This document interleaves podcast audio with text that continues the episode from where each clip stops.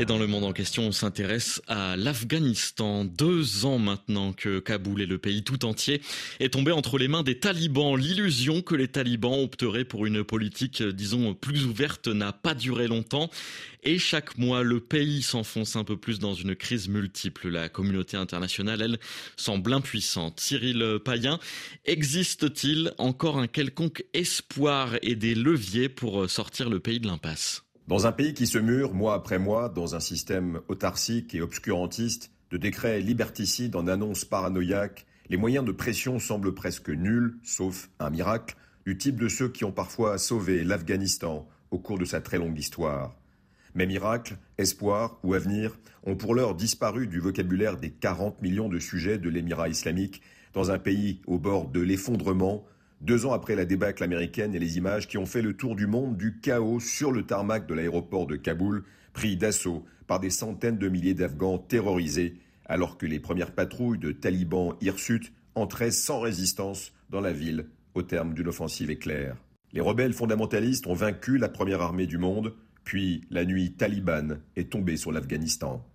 L'illusion coupable d'une partie de la communauté internationale d'un changement de doctrine de l'arrivée au pouvoir de ces fameux talibans 2.0, version moderne et plus acceptable que celle des années 90, aura surtout permis à l'aile dure du régime d'installer son implacable police religieuse pour cadenasser le territoire, mettre au pas la population et déclencher une guerre obsessionnelle contre toutes les femmes du pays.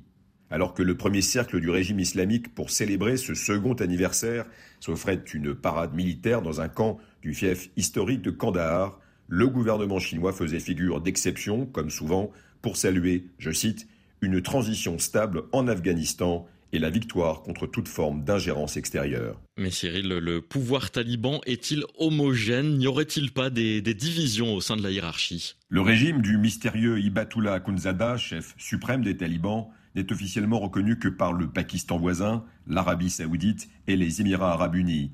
Mais un certain nombre de liens diplomatiques plus ou moins formels se sont noués avec des pays comme la Chine ou la Russie, alors que le Qatar, très actif, fait souvent office de courroie de transmission entre Kaboul et le monde extérieur. Si rien ne filtre véritablement au-delà du rideau de fer afghan, certaines dissensions semblent être apparues entre le noyau dur mené par le Mollah Akhundzada depuis Kandahar et certains membres de sa garde rapprochée, comme ceux du puissant clan Haqqani, très actif sur la frontière pakistanaise, et le Mollah Yacoub, fils du chef historique du mouvement. Rien de quoi faire toutefois trembler l'édifice de l'émirat islamique, au sein duquel les rares voix modérées se sont tues depuis longtemps. Et Cyril, les femmes, deux ans après la chute de Kaboul, sont la cible d'un apartheid de genre.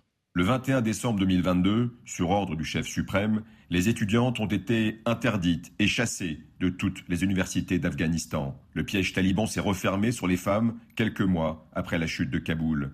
Les Afghanes sont désormais exclus de toute forme d'enseignement, bannis de toute fonction dans les administrations publiques, ont interdiction d'entrer dans les jardins ou les mains publiques, les salles de sport.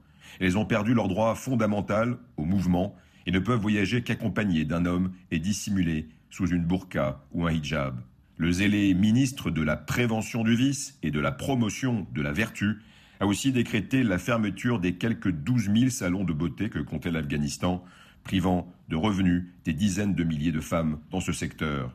Là aussi, en dépit des nombreuses condamnations émanant du monde entier, des mouvements de soutien, rien ne semble vouloir infléchir le nouveau pouvoir taliban. Et c'était le monde en question.